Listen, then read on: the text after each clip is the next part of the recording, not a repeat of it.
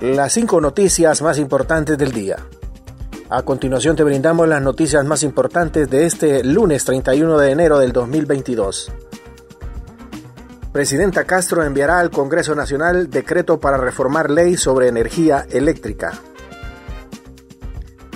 La presidenta de Honduras, Xiomara Castro de Celaya, anunció este lunes que enviará en las próximas horas al Congreso Nacional un decreto para reformar ley marco del subsector eléctrico.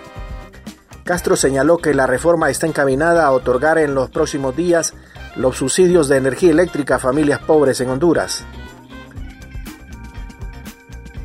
El decreto para reformar la Ley General de la Industria Eléctrica para que 1.335.000 familias en pobreza tengan energía gratis lo enviaré este día para su aprobación al Congreso Nacional, compartió la mandataria en sus redes sociales. Mel Zelaya permite ingreso a casa presidencial a maestros proeco en protesta.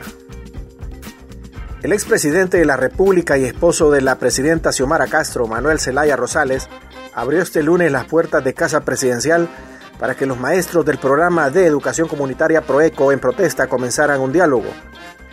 Los docentes se encontraban en las afueras de Casa de Gobierno exigiendo plazas permanentes. La verdad es que exigimos el cumplimiento del decreto legislativo 100-2021, que fue aprobado por los diputados al Congreso Nacional y que también como maestros proeco nos merecemos ya esa permanencia, porque también hemos dado todo en los centros educativos y por antigüedad también tenemos derecho a que la permanencia se nos dé. Esto lo dijo Santo Fabián Miranda, uno de los docentes.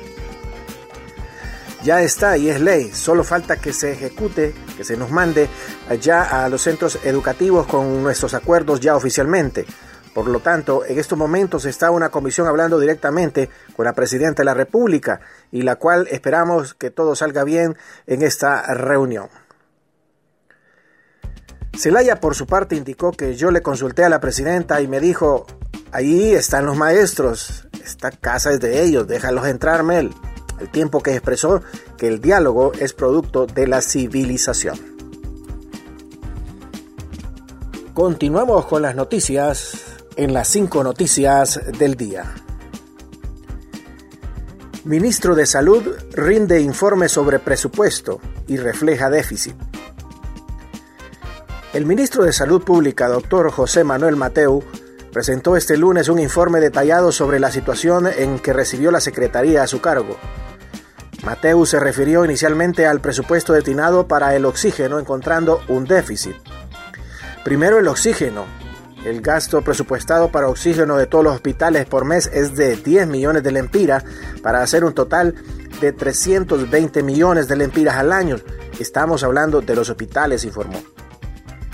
El, el gasto presupuestado de oxígeno para todos los triajes es de 400 millones de lempiras al año. Se requiere entonces 700 millones eh, de lempiras para pago de oxígeno este año. Existen únicamente 142 millones de lempiras presupuestados para oxígeno en esta cosa que es el presupuesto de la Secretaría de Salud, alertó inicia la vacunación anti-COVID para niños de 10 años en adelante.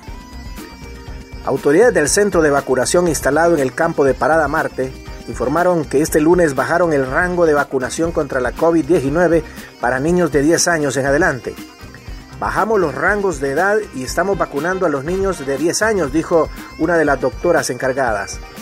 La Galeno indicó que la vacunación pediátrica se realizará en un horario de 7 de la mañana a 3 de la tarde pero en el referido centro de vacunación se atenderá hoy hasta las 2 de la tarde porque moverán sus carpas a otro sector del campo para facilitar el acceso de la población. Ministro de Cedis toma posesión de su cargo acompañado de motociclistas de Libre.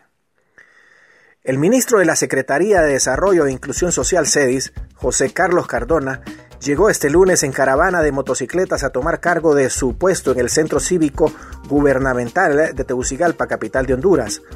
Con un megáfono, Cardona señaló que la Secretaría que está ahora en su cargo se encargará de ayudar al pueblo. Mientras que motocicletas que integran la base del Partido Libertad y Refundación Libre vitoreaban su institución política. Hoy estamos aquí hemos llegado con el pueblo a tomar posesión de la Secretaría de Desarrollo e Inclusión Social, los primeros cinco pisos del centro cívico gubernamental que son del pueblo y hemos venido haciéndolo con la gente del Partido Libre, expresó Cardona.